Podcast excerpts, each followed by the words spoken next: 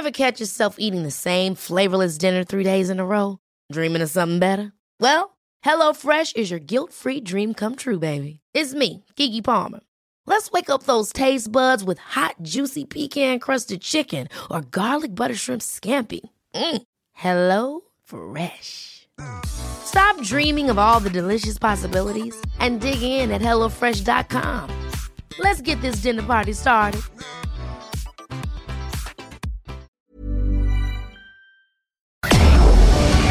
Tarde a tarde, lo que necesitas saber de forma ligera, con un tono accesible. Solórzano, el referente informativo.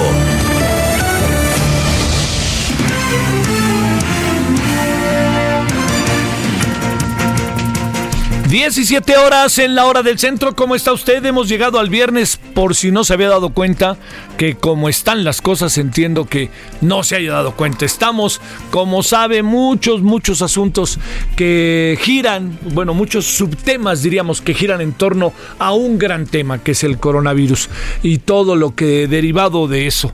Está el tema concretamente de las nuevas fechas que se han dado, de las cuales hablábamos ayer, no del todo, porque se a las 7 de la noche, aunque en televisión las tratamos. Eh, también otro de los asuntos es eh, la cifra de personas que pudieran eventualmente estar contagiadas, que ahora alcanza, eh, según esta medición llamada Centinela, cerca de 55 mil personas. Entonces, bueno, con todo ese panorama, y a esto se agrega la política y el presidente que un día sí y otro también no deja pasar una sola, hoy de plano dijo, este, no creo que el Financial Times ni que lo que dicen estos personajes famosos esté al tanto la gente de las comunidades más apartadas del país. Pues claro que no, pues por supuesto que no, señor, pues están en otra cosa, pero también la clave es uno se pregunta cómo debe de ser o cómo deben de funcionar las cosas en una sociedad.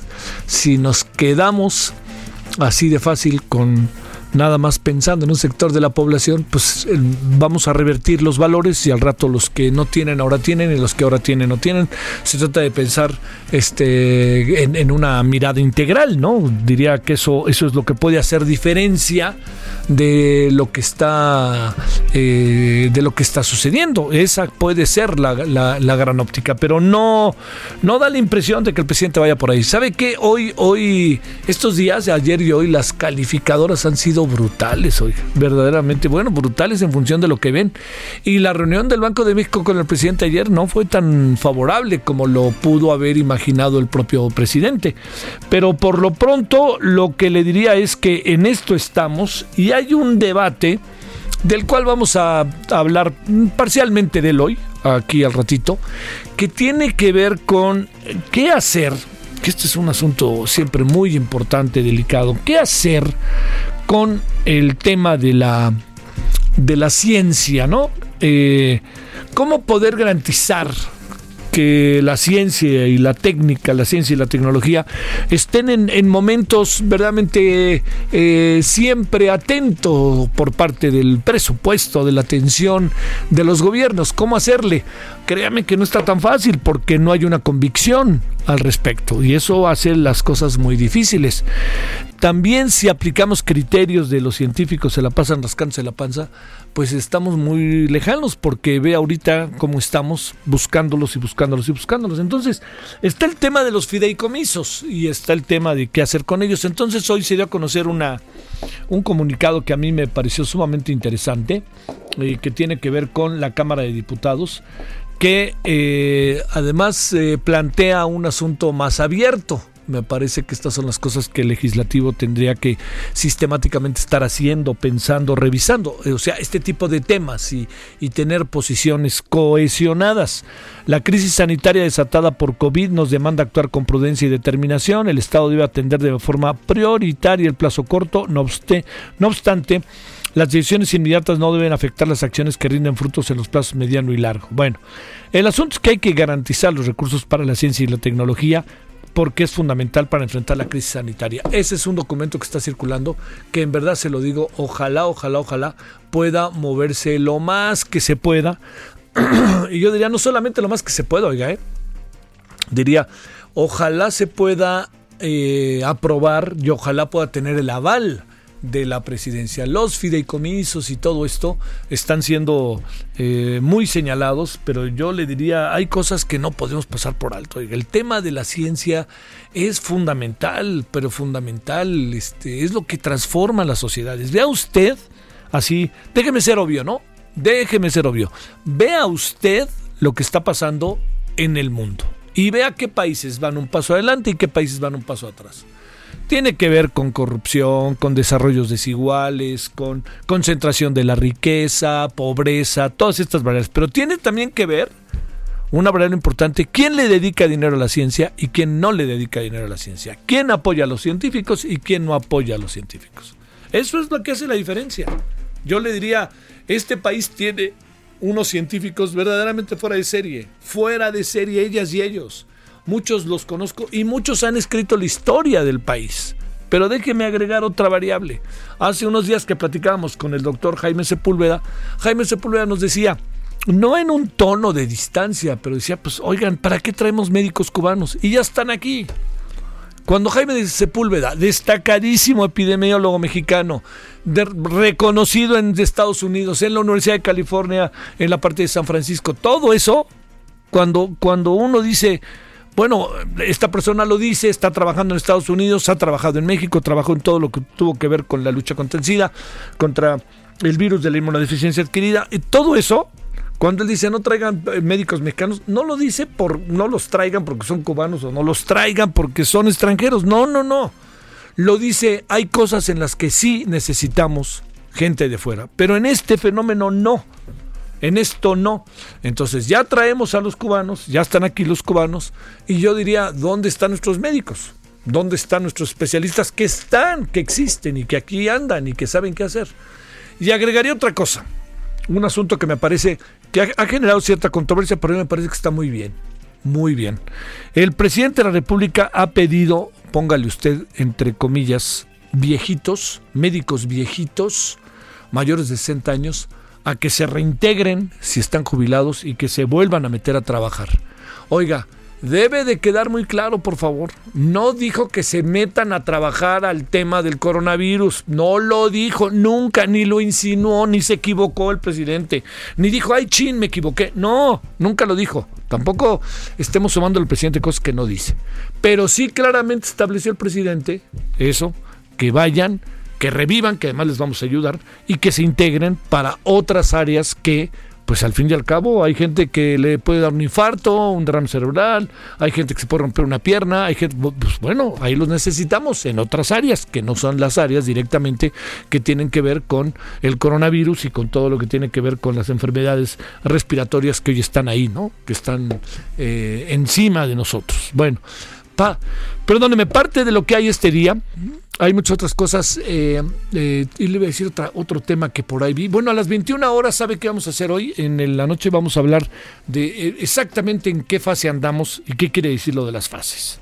Tal cual, porque yo diría que hay que darle vuelta y vuelta. Y eso también sumado a que ayer en la noche no se pusieron muy de acuerdo nuestros invitados ¿eh? respecto al asunto de la guía bioética porque ahora dijeron que era un este era solamente una especie de borrador pero eh, eh, Arnoldo Kraus fue verdaderamente definitivo y contundente, a diferencia de, eh, de otros que pensaban que todo estaba en un proceso y que no se había leído bien, pero yo creo que Arnoldo Kraus se lo leyó bien, Arnoldo Kraus, perdón, lo leyó bien y el resto de la historia ahí la tenemos. Bueno, oiga, en eso andamos en general. Eh, ya le dije yo que las calificadoras bolas Don Cuco dirían en mi tiempo le dieron con todo y a México y con fundamento por lo que está pasando con nuestra economía y con el petróleo. Y otro asunto también que pasó el día de hoy fue que este hay demasiada demasiada melosa la relación establecida desde el presidente de México hacia Donald Trump. Demasiado, es demasiado, ¿no? Es, vean ustedes, es solidario. Bueno, y esos respiradores de dónde vienen y cuándo van a llegar y cuánto nos van a costar, nos los van a regalar, están en buen estado, todo eso, ¿no? Como hoy se está discutiendo ahorita en las redes, todo eso que ha ofrecido el señor Trump. Y no se me olvida que también está poniendo 300 mil barriles diarios de petróleo. Mm, que tarde que temprano eso no, eso no es gratis, pues, no es casual, no puede serlo, ¿no? Vamos a ver qué es lo que sucede. Bueno, en eso andamos en medio del coronavirus, este, con altas y bajas, pero sobre todo sin olvidarnos quedarnos en casa. Una última. Este honorable servidor que viene de una zona pues, que será como 10, 15 kilómetros de aquí, de donde está la estación de radio, con enorme cuidado, con todos los, ¿no? Con todo, puntualmente todo lo que nos han pedido. Vengo a hacer aquí el noticiero y me regreso inmediatamente. En fin, como todos tratamos de cumplir al máximo. Hoy me llamó la atención algo, ¿eh? Mucha gente en la calle. Es decir, para lo que se ha pedido, muchos autos y mucha gente en la calle. Eh, yo no sé si viene el fin de semana o como no fue fase 3 hicimos confianza, pero por favor, ¿no? Hay que cerrar la puerta. Hoy, desde hoy, no se le olvide, todas las personas que se van al metro deben de llevar su cubrebocas. Bueno, vamos al resumen. A ver, le cuento qué ha pasado en las últimas horas. Al ratito vamos a hablar con Alejandro Macías de todo esto, quien fue quien encabezó durante un tiempo toda la batalla de la influenza H1N1. Solórzano, el referente informativo.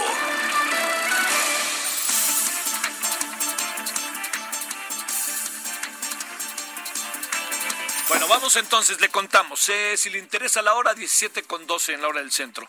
Eh, 17 con 11 en la hora del centro. El coronavirus infectó a 6.297 personas en nuestro país al momento. Esto se dijo ayer. Hay 486 fallecidos, 12.340 sospechosos de estar infectados, contagiados. No tenemos, eh, nos mantenemos en la fase 2. De eso vamos a hablar ahorita. Hay siete decesos en Veracruz. La mañana de hoy las autoridades de salud local informaron la muerte de una persona, 887 casos de coronavirus confirmados. El delegado del IMSS en Coahuila, Leopoldo Santillán, dio positivo a las pruebas de COVID-19. Hasta el momento, aunque hasta el momento no ha presentado ningún síntoma, pero dio positivo en la, prueba.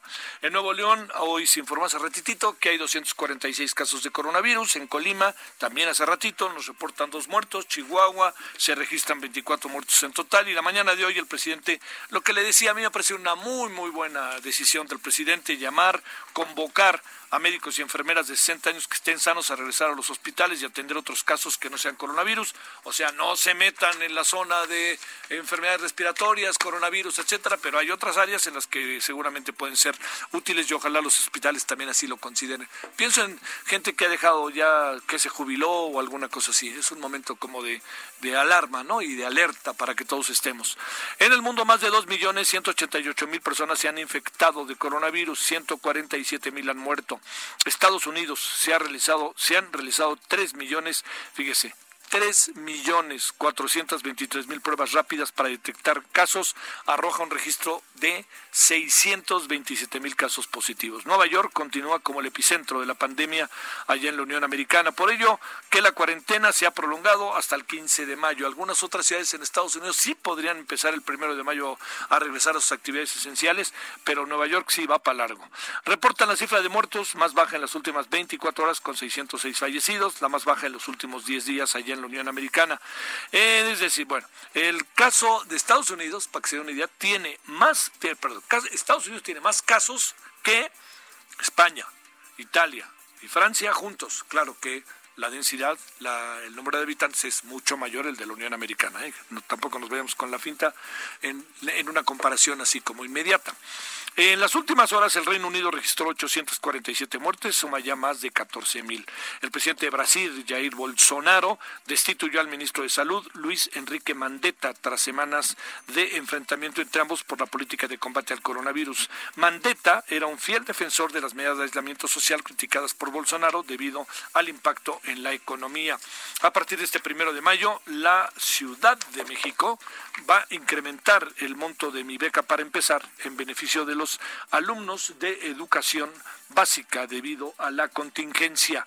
Al monto de 333 pesos se le añadirán 500 para terminar en 833 por cada niño y niña de la capital del país. Buena noticia. Va a ser insuficiente, pero pues todo acaba siendo insuficiente, pero hay ahí un, es una política de asistencia sumamente importante. En la Ciudad de México, el sistema de transporte colectivo Metro decidió condonar los pagos por concepto de contraprestaciones para los módulos espacios y locales comerciales para los meses de abril y mayo. Esto debido a que el pasado 2 de abril suspendieron actividades las tiendas de abarrotes, laboratorios, farmacéuticas y de venta de alimentos que operan dentro de las mismas instalaciones del metro en las últimas horas, reubicadas de celda desde ayer. Ya le habíamos adelantado algo que están siendo reubicadas de celda debido a razones de salud, de seguridad, en términos de salud, que quede claro, Rosario Robles y Mónica García Villegas. Mónica García Villegas, recuerdo, es directora del Colegio Repsamen.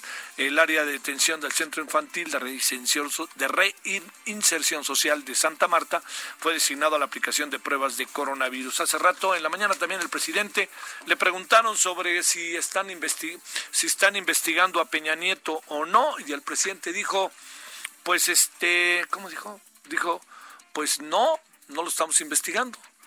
Pero estamos pero yo digo, están investigando a Luis Miranda, que es la mano que mece la cuna. Entonces, y luego una periodista Peneley Ramírez dice que están investigando a 10 más. Lo único que digo respecto a este tema es no dudo de que haya motivos para investigar. Lo único que pregunto es si este es el momento o no, o es un distractor, o qué. El distractor en la política es muy común, ¿eh? Tampoco pongamos cara de sorpresa. O sea, los priistas eran buenísimos para eso, ¿no? Lo distraían a uno con la mano en la cintura. Estaba uno metido en un asunto y de repente, ¡bum!, sacaban otro. Metían la cárcel en alguien, no decía llore y esto, y se nos olvidaba el original. Y aquí hay muchos asuntos de origen que no le están yendo bien al gobierno. Es una presunción, es una hipótesis. Pero, pero, pero, en esta hipótesis y en esta presunción, eh, está la otra variable. ¿Usted cree que no hay elementos como para investigar a Enrique Peña Nieto? Como diría aquel, digo, yo no más digo.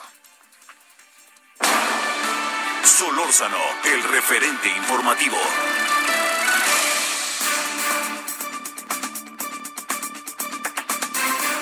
Aquí andamos entonces, 15, las 17, rectifico con 17 en la hora del centro. Le, muchos saludos al 106.3 FM Villahermosa, Tabasco. Con usted y con nosotros el doctor Alejandro Macías Hernández, médico, infectólogo, especialista catedrático de la Universidad de Guanajuato. Y le recuerdo, jugó un papel muy importante en el 2009 en atención del tema del H1N1. Bueno, mi querido Alejandro, doctor, ¿cómo has estado? Gracias que tomas la llamada. Gracias, Javier. Gusto de estar con el auditorio. Muy amable. Oye, ¿cómo se vive allí en Guanajuato? Estás en Guanajuato, ¿no? ¿Cómo se vive allí en Guanajuato esta etapa? Eh? eh? pues fíjate que aquí está entrando con relativa parsimonia. ¿eh? Yo, por ejemplo, soy infectólogo y estoy viendo, digamos, todavía pacientes a cuentagotas. Los hospitales no están saturados. Eso es bueno y malo. Es bueno porque está entrando la, la epidemia sin saturar los servicios, pero cualquier cosa que, que no ocurra aquí, aquí, en este momento, mientras no haya una vacuna, lo vamos a tener que pagar después. Pero, por lo pronto, digamos que está bien, parece que está funcionando bien el distanciamiento social. Bueno, a ver, este, eh, son como varios temas, ¿no? Pero hay uno inicialmente para el cual te convocamos, Alejandro, doctor, que tiene que ver con esta pandemia o este virus, independientemente de que se encuentre la vacuna, ojalá fuera en el corto plazo, es difícil, como nos decías el otro día, pero te pregunto, ¿es un virus que llegó para quedarse en términos de que vamos a tener que convivir con él o ante qué estamos? Sí, llegó para quedarse. Primero que no cunde el pánico, no le va a hacer gran daño a la gran mayoría de la gente. Otra vez, hay que entrarle a este problema porque lo tenemos, pero con ecuanimidad. No es que nos vaya a matar a todos, de mucho menos. Ahora, es un virus que va a entrar y no se va a ir. De hecho, vean lo que está pasando en China. China en este momento es alguno de los lugares más seguros del mundo porque tienen bastante controlado esto, pero en cuanto se, se descuiden, se vuelve a activar, así va a ser. En una primera oleada va a enfermar un grupo de personas, pero después va a volver. Entonces la gente que no crea que va a volver a la... Y la gente que ya está desesperada por volver a la normalidad, hay que decir que vamos a volver en todo caso a una nueva normalidad no necesariamente a la normalidad que teníamos. Ahora sí que, como dicen los memes, éramos felices y no lo sabíamos. sí, es cierto. A ver, este doctor, te pregunto, este, eh, a ver, imaginemos cómo va a ser esta nueva normalidad. Quiere decir que el otro día yo bromeando decía, a lo mejor ya regresaron los terrenos otra vez de la fidelidad, ¿verdad? Este, pero bueno, este, a ver, eh, lo pregunto en broma y en serio, ¿eh? A ver, segundo, este, nos vamos a tener que dejar de saludar, de abrazar, de besar en términos de los apapachos y de las consideraciones que nos dan un poco como afecto, como juego y más que uno luego se puede convertir en alguien muy apapachador. ¿Eso va a cambiar? Eh, sí, por lo pronto, por lo pronto, por los siguientes 18 meses más o menos, antes de que tengamos una vacuna. Ahora, aunque tengamos la vacuna, no es que la vayamos a tener el día siguiente. Primero, si la fabrican en Estados Unidos, ellos van a querer sus 350 millones, y luego en Francia, nosotros, no sé, 50, 60 millones. Depende de los fabricantes. A nosotros nos va a llegar a la cola. A no ser que tengamos una producción nacional. Hay investigación nacional, por cierto. Ese es por un lado. Eso llegó, el distanciamiento llegó para quedarse. Ahora, acciones que se van a tener que estar dando para que no se prenda otra vez el virus, esas van a tener que ser permanentes. Cuando en una región se vea que se están saturando las camas de terapia intensiva, algo van a tener que hacer. ¿Y quién lo va a hacer? No va a ser la federación, van a ser las autoridades locales, va a ser, digamos, el resurgimiento de los gobernadores en México, por decir algo, ¿verdad? Que eh, ya pasamos por eso, luego viene la presidencia imperial, no sé cómo le quieran llamar, yo no soy político, pero van a resurgir las autoridades locales, porque van a tener que ser las autoridades locales las que vayan guiando el proceso y el proceso no va a estar listo antes de un año, año y medio. Esa va a ser la nueva normalidad durante los, el siguiente año o dos años. Oiga, este, déjame plantearte porque estaba viendo este asunto con, o sea, digamos lo que lo que está pudiendo pasar. Eh, ¿Estamos haciendo bien las cosas o no? Ya te lo había preguntado, perdóname, doctor, pero te lo vuelvo a preguntar. Sí. ¿Estamos haciendo bien las cosas o no? Y déjame agregar por lo siguiente. Entiendo que los 55 mil casos a los que se referencia ayer el afamado vocero, pues este tienen que ver con estas mediciones. Eh, nos va a caer de repente eh, pues ahora sí que todo encima, se nos va a venir todo en la espalda, a sabiendas de que va a venir, pero de repente va a haber un momento de pico fuertísimo en el cual vamos a estar eh, ahora sí que escondidos lo más que se pueda, no vamos a, ni a salir a la calle ni cosa parecida. Eh, puede ser en algunos lugares de la República.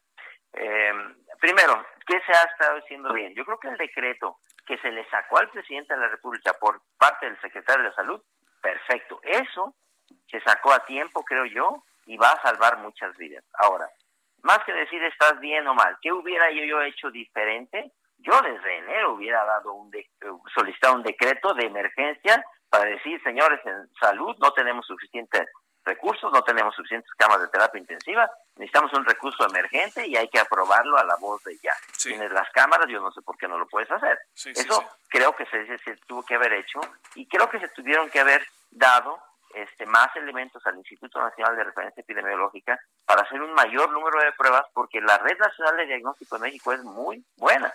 Entonces creo que yo hubiera hecho algunas cosas diferentes, pero al respecto de la del decreto, mis respetos, porque ese decreto que se sacó a un presidente, digamos, que es muy móvil y que se le hizo firmar a él, eh, va a salvar muchas vidas, sin ninguna duda. ¿eh? Esa es una gran noticia. Oye, va a pasar, ahorita lo decías de manera muy interesante, en términos de lo que viene, va, van a acabar fortaleciéndose los poderes municipales estatales, ¿no?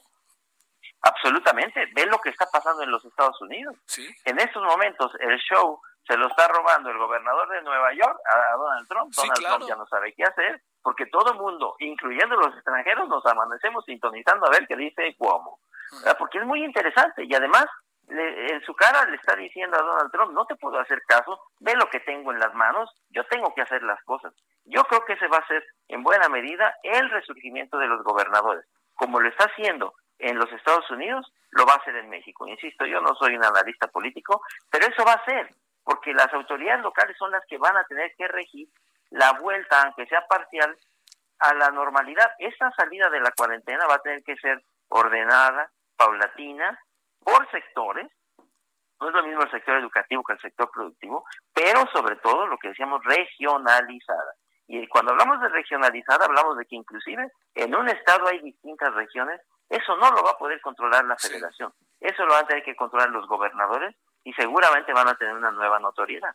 Oye, eh, a ver, te pregunto, en términos del manejo de la crisis, eh, en el 90-95% de los casos en que uno alcanza a apreciar, incluso lo que contábamos hoy del presidente de Brasil, que ya ahora sí sacó a su secretario de salud porque él tiene una estrategia diferente, quien acaba manejando fundamentalmente todo, quien da más la cara son los presidentes y aquí no. Eso te dice algo, eh, quita, da, en términos estratégicos, en función de lo que viviste, ¿qué piensas de ello?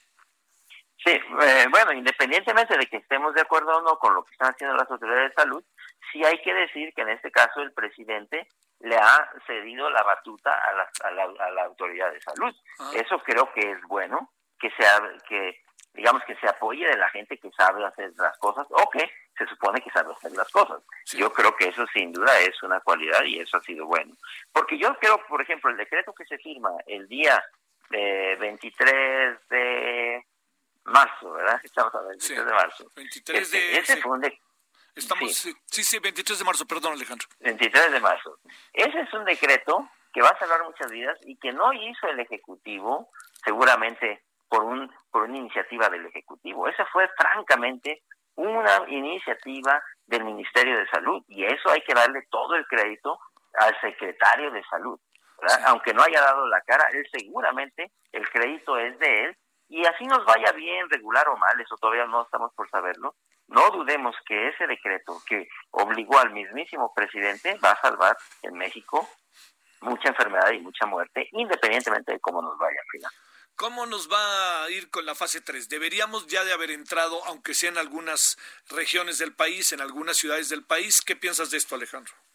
Mira, yo eh, también se ha cuestionado si realmente estamos viendo los casos que son, pero nosotros, por ejemplo, los que nos dedicamos a la clínica, tampoco vemos que la situación esté desbordada en la mayor parte del país. Ahora, sí hay situaciones, por ejemplo, ya en algunas regiones de la Ciudad de México se están saturando los hospitales, en Tijuana ya lo sabemos, en Baja California, sabemos que hay regiones donde esto va a pegar duro. Casi seguramente, por ejemplo, Ciudad de México, Guadalajara, Monterrey, las zonas fronterizas de Baja California, probablemente de Chihuahua, aquí la región del Bajío, pero me da la impresión de que la entrada va a ser un poco más lenta, más parsimoniosa. Todavía no lo sabemos. Realmente vamos a saber que ya llegamos al punto máximo cuando digamos durante ya 15 días seguidos, digamos, esto ya no está aumentando, esto ya está eh, estable. 15 días seguidos ya se estabilizó. Ah, bueno, quiere decir que parece que ya llegamos al punto máximo.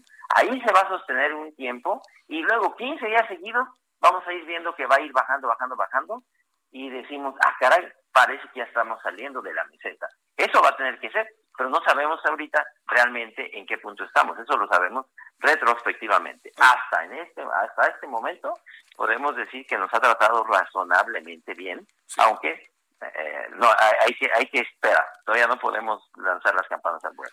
Dicen que entre el 8 y el 10 de mayo compartes esa, esa posibilidad en función de los elementos que hay hoy en la mesa.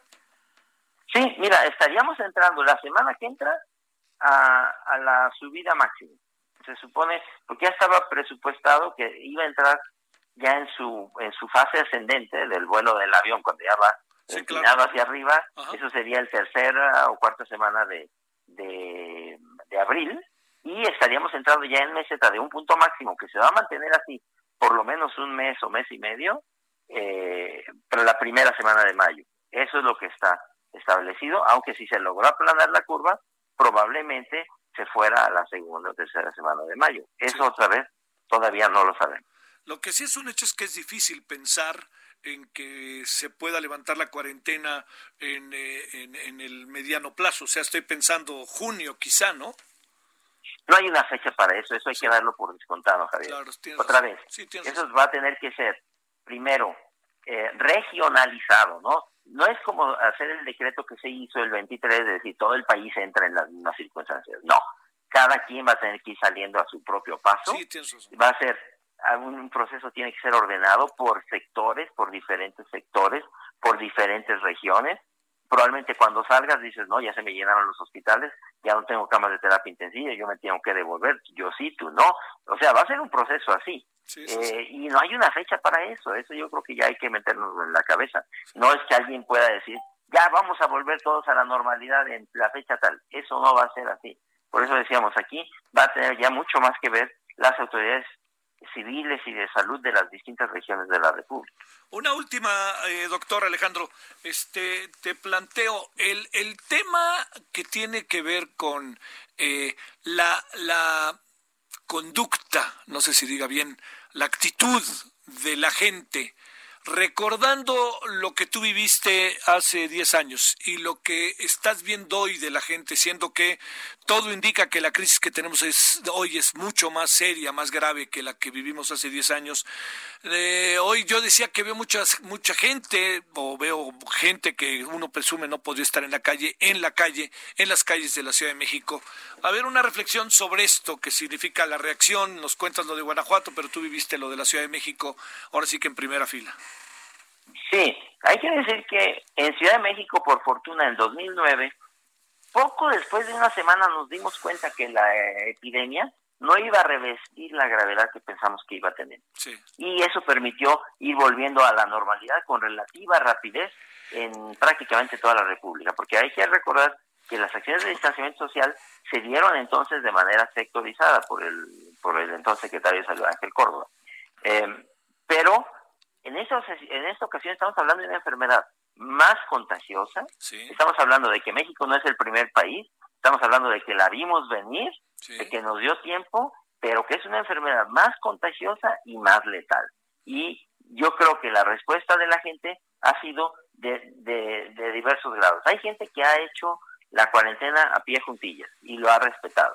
Pero también hay, como siempre, hay gente, hay gente que yo creo, hay gente que tiene que salir a trabajar. O sea, hay gente que come mañana lo que se gana hoy y eso nadie lo puede controlar. Pero también hay gente que anda en el súper con los niños y perfectamente pudo no haberlos llevado. Entonces, yo creo que eh, hay gente de todas, pero yo creo que ha predominado en términos generales la gente que ha aceptado la recomendación. Sí. Bueno, Alejandro, este eh, híjole, qué cosa, ¿no? Parece que, que, estamos viviendo una especie como de, pues ahora sí que es más grave que la película Contagio, no sé si la viste. Sí, claro, se, parece mucho, está bien descrito ahí. Claro, pero es más grave si te das cuenta, ¿no? Porque pues, el asunto, digamos, eh, bueno, decía Luis Buñuel siempre que lo criticaban, decía, oiga, ¿qué películas hace usted? Y decía, oigan, la realidad supera eh, en todas las películas. Pero, pero, pero qué cosa, ¿no, Alejandro? Tú, tú te... O sea, esto, sin duda, inclusive si se detuviera la pandemia en este momento, ya no causara ningún otro enfermo, habrá cambiado, habrá cambiado el mundo de manera drástica y seguramente va a haber para muchas cosas un mundo antes y un mundo después, Javier. Yo no tengo ninguna duda de eso. Va a ser de un gran impacto. Y ya no nos abrazaremos tanto, ¿qué supones? Lo digo como, lo digo como metáfora, ¿eh? Como metáfora. Sí, yo creo que pasando un año, año y medio, que más o menos todo va... Es, en ese sentido, muchas cosas van a volver a la realidad, pero a, la, digamos, a la antigua normalidad. Pero va a haber una nueva normalidad que llegó para quedarse y creo que en México, por ejemplo, van a retomar. Yo no soy analista político. Sí, claro. los gobernadores y los eh, autoridades locales van a retomar su notoriedad porque la van, se va a requerir y la van a tomar, la quieran o no la quieran. Eso va a ser diferente. Pero también de la manera en la que hacemos los trabajos. Mucha gente se va a dar cuenta que ya no necesita ir a trabajar, que lo puede hacer desde su casa. Desde su casa. Este, y ya no se, no se había querido dar cuenta y ahora se va a dar cuenta. este Muchas nuevas realidades van a tener que surgir de todo esto y sin duda yo creo que vamos a vivir un mundo diferente, en algunas cosas mejores, en otras peores, pero diferente. ¿Cómo será la Navidad? ¿Quién sabe, no? Pues a ver. Este, porque también perfectamente puede ser que ahorita superemos la primera ola y que estemos relativamente tranquilos. Eso pasó en la pandemia del 18. La gente ya estaba tranquila y feliz cuando vino la segunda ola que golpeó en muchos lugares del mundo, inclusive más fuerte que la primera. Y eso pues esperaría más o menos para las épocas de frío. Bueno, te mando un saludo, doctor, y muchos saludos eh, de nuevo hasta Guanajuato que estuviste con nosotros. Sí, gracias, Javier. Gusto estar con tu auditorio. Hasta luego. El doctor Alejandro Macías Hernández. Pausa. El referente informativo regresa luego de una pausa. Estamos de regreso con el referente informativo.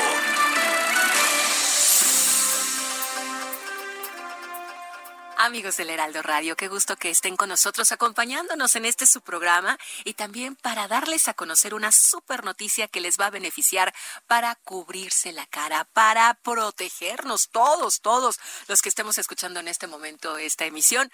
¿Por qué? Porque es importante estar con nuestro lavado de manos y también con el gel, etcétera, etcétera. ¿De qué se trata Adri Rivera Melo para, para poder ayudar a cubrirnos nuestro rostro? Y ahora sí que el que tosa y el que hable, que no nos salpique. Así es, Moni, me da mucho gusto saludarte a ti y a todos los radioescuchas. Les traigo una máscara especial de polietileno que se llama máscara hospitalar. Es utilizada en hospitales de todo el mundo frente al combate contra el coronavirus y esta máscara hospitalar fue la que más se utilizó en Wuhan, China durante la pandemia. Es similar a la que utilizan los soldadores para trabajar porque te protege mucho más tu cara y así evita que te lleves las manos y te toques nariz boca o ojos. Y bueno, pues es mucho más higiénica porque también tiene, tiene la ventaja de que la puedes lavar con agua y con jabón. La máscara hospitalar va a detener las gotículas de saliva. que expulsamos cuando tosemos o cuando estornudamos, Monique. Claro, importante. Y bueno, pues este diseño que, que, tenemos de máscara hospitalar te permite seguir utilizando la mascarilla habitual para tener aún más protección. Ok, perfecto. La promoción. Ay, es que estaba yo tan atenta escuchando esta información que la verdad sí me, me checa porque digo, oye, doble protección, pero una super promoción para este momento, Adri. Si marcan en este momento al 800 mil, repito, 800 mil, se llevan cuatro máscaras hospitalar por la mitad del precio de la mascarilla N95 y en la compra de las cuatro máscaras van a recibir de regalo un kit SOS Protec. ¿Qué contiene este kit? Un gel bactericida para nuestras manos y un rolón antimicrobiano especial para proteger nuestras vías respiratorias. No, hombre, estamos cubiertos ya de todo. Y quedarnos en casa también, eso ayuda, ¿verdad? Esto se los enviamos a la comodidad de su hogar. eso es buenísimo. Quédense en casa, no salgan. Si no, tienen a qué pues salir, no. salgan. Claro, 800 mil. Perfecto. En este momento marcamos. ¿Hay tiempo límite, Adri? No, no, no, hay que marcar, hay, que, marcar, ya en este momento. Repito la promoción, son cuatro máscaras hospitalar y estarán recibiendo el kit SOS Protect con gel bactericida y con un rolón antimicrobiano. Perfecto, muy bien, muchas gracias y a marcar en este momento y protegernos. Continuamos. Solórzano, el referente informativo.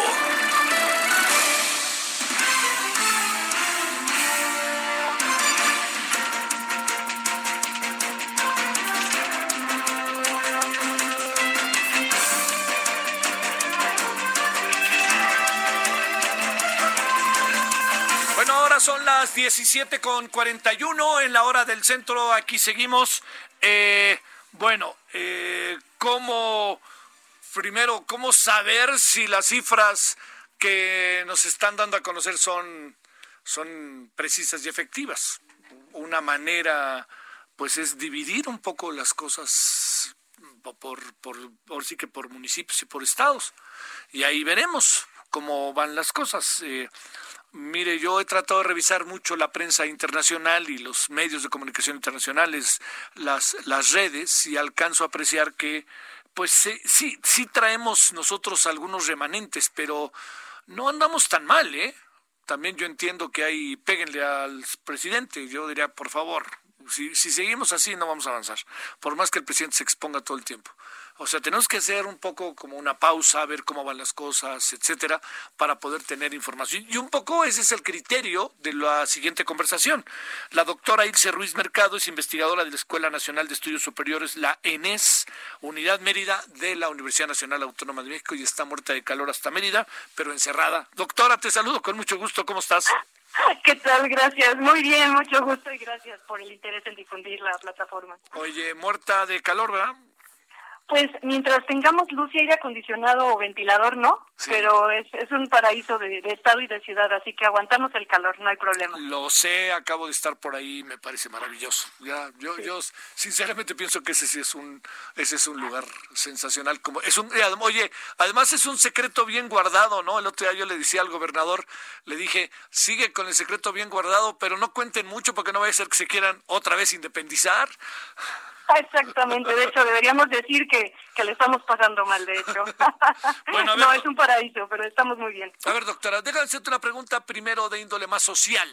Eh, las personas están guardándose, nos están guardando, eh, ¿qué alcanza a ver? Y sobre todo en una ciudad en donde hace mucho calor, pero como bien dices, si no hay luz, este, pues ¿para qué quieres si no hay electricidad? Pero me refiero, se está cuidando la gente, ¿qué alcanzas a apreciar, doctora?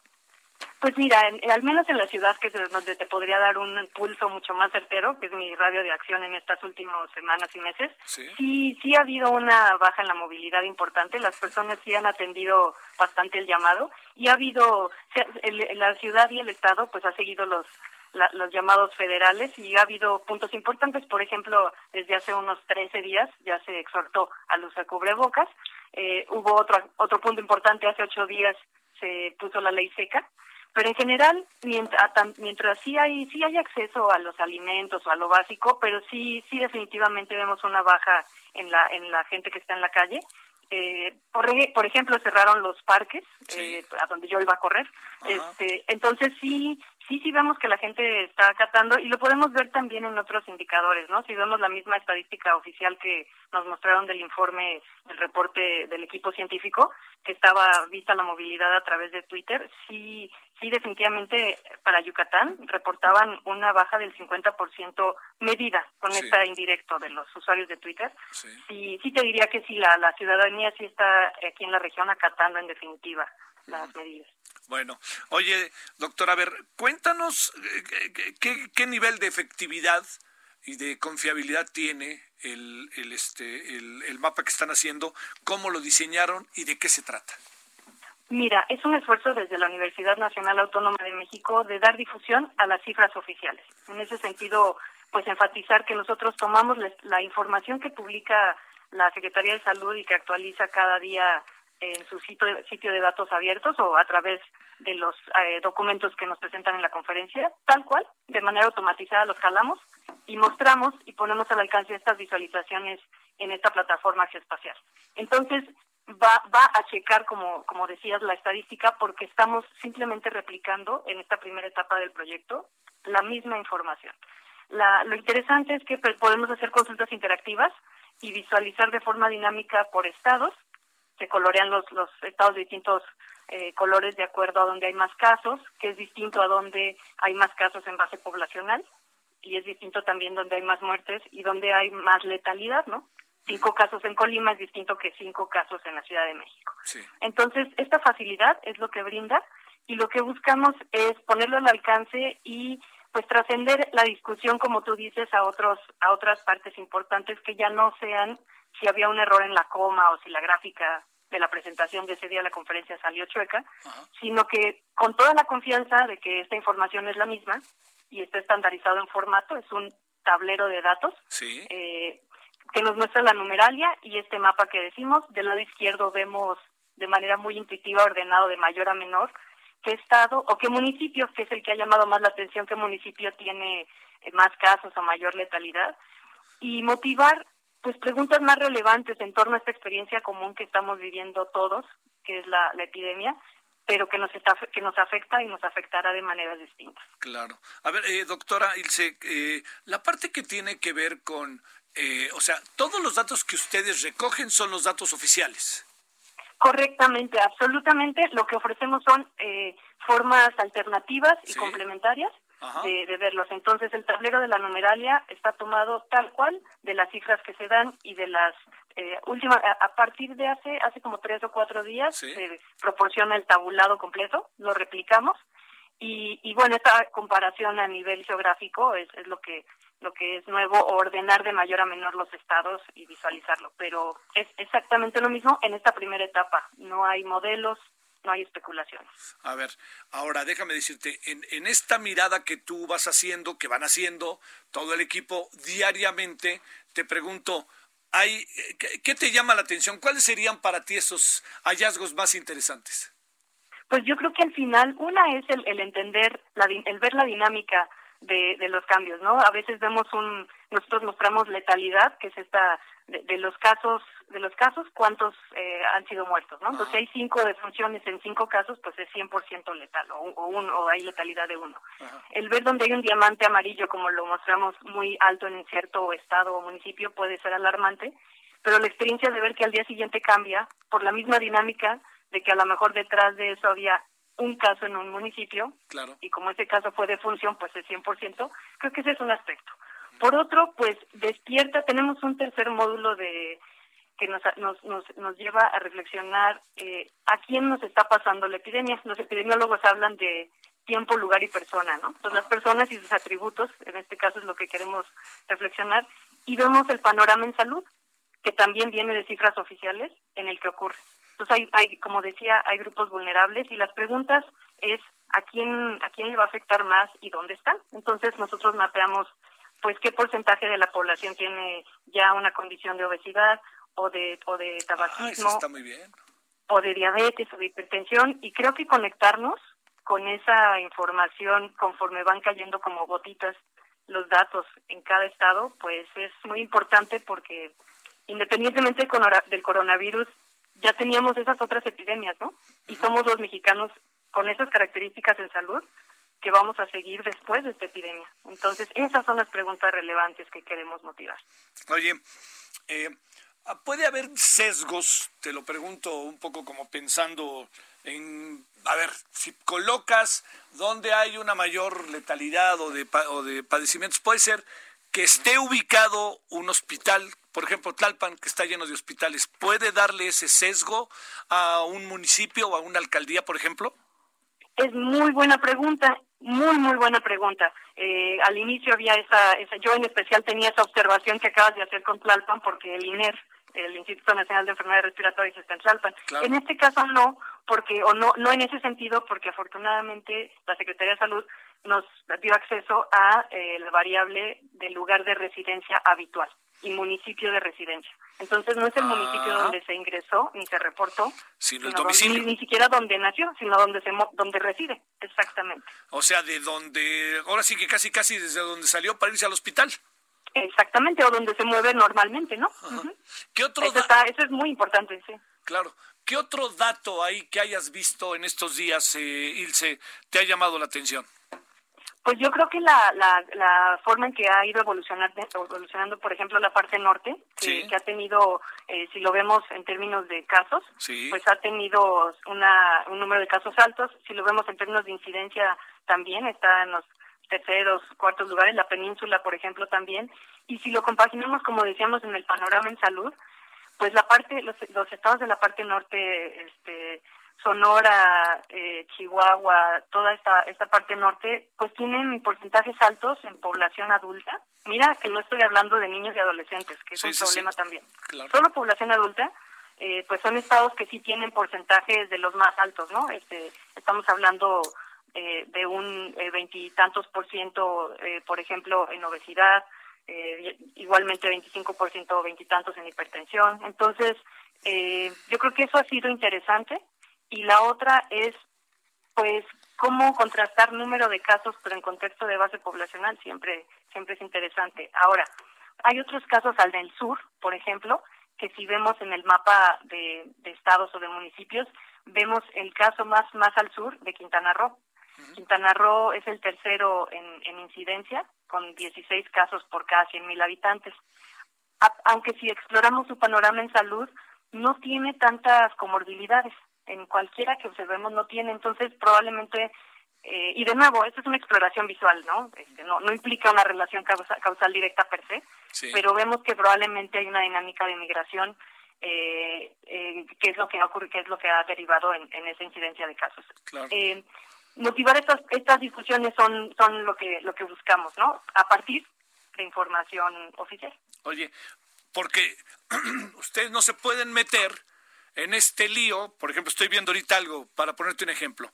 El gobernador de Baja California, Jaime Bonilla, cuestionó las cifras dadas a conocer por Hugo López Gatel. Dice, Bonilla reclama que Baja California tiene 72 defunciones y en la Ciudad de México dicen que 31. Eso no es, ahora sí que cantar tuyo, ¿no?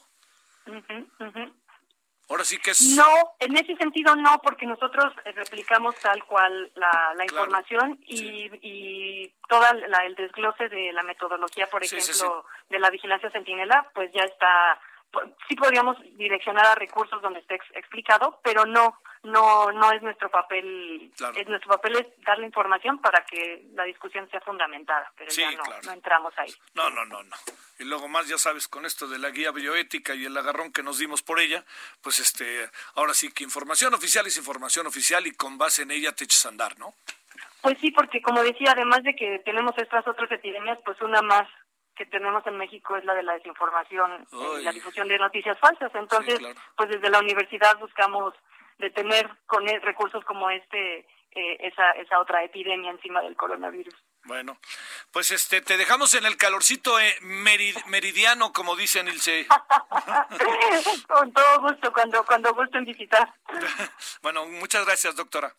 Muchísimas gracias a ustedes. Hasta luego. Gracias. La doctora Ilse Ruiz Mercado, investigadora de la Escuela Nacional de Estudios Superiores en ese Unidad Mérida, eh, en, eh, allá en Yucatán, de la UNAM. Oiga, pero este, esto lo presentamos el otro día y ahorita lo que queríamos explicarles, lo presentamos el otro día en, en la tele a las nueve de la noche, pero queríamos este no queríamos pasarlo por alto, ¿no? Para que usted supiera cómo están todas las mediciones, etcétera.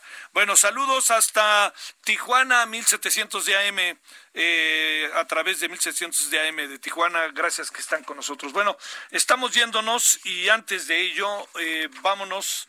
Eh, Cancino, vámonos contigo allá hasta Tepic Nayarit. Cuéntanos qué hay por allá. Buenas tardes, Javier. Buenas tardes a tu auditoria. Bueno, esta tarde el alcalde de Tepic, Francisco Javier Castellón Fonseca, advirtió que el centro de Tepic, la capital nayarita, podría ser el punto de contagio comunitario de COVID-19 más grave en la entidad luego de que se confirmara positivo a un joven trabajador del establecimiento Salinas y Rocha, que a pesar de tener los síntomas del virus, sus jefes no le permitieron dejar de trabajar y podría haber contagiado a sus compañeros y a clientes. A través de un video, el alcalde refirió que el joven de 22 años tenía una semana con síntomas y lo informó a su gerente que no tuvo autorización, por lo que se considera una posibilidad de contagio comunitario grave en el centro de esta capital. También señaló pues que hay un llamado a las personas que estuvieron los últimos 15 días a este sitio para que atiendan las medidas sanitarias, se mantengan en cuarentena y den aviso a las autoridades de salud respecto a cualquier síntoma relacionado con el SARS-CoV-2. La misma situación también la resaltó para los trabajadores y prestadores de servicios de estos establecimientos.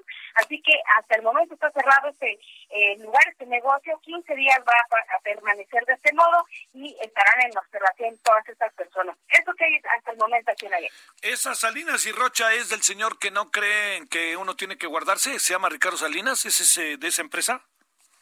Así es, es eh, puntualizaban las autoridades que es el Banco Azteca que está dentro de Salinas y Rochas, donde laboraba particularmente este joven de 22 años y que, bueno, pues por esta situación se ha montado todo un operativo sanitario, no solo ahí, sino en el resto del centro de Tepic. La verdad ahí es preocupante porque hay comercios, están los mercados cerca y además, pues, algunas de las oficinas administrativas que quedaron abiertas por cualquier necesidad. Bueno, bueno. Gracias. Hasta luego, Karina. Vamos a estar pendientes. Buenas tardes. Hasta luego. Ay, ay, ay. No, si no pasa nada. Pues es que es el, es, es el empresario favorito de, de EYSQ. Ahí dejémoslo. Bueno, oiga, ya nos vamos, pásela bien. Eh, nos vemos a las 21 horas en la hora del Centro Heraldo Televisión. Tenga buena tarde, hace calorcito, no salga, quédese en casa.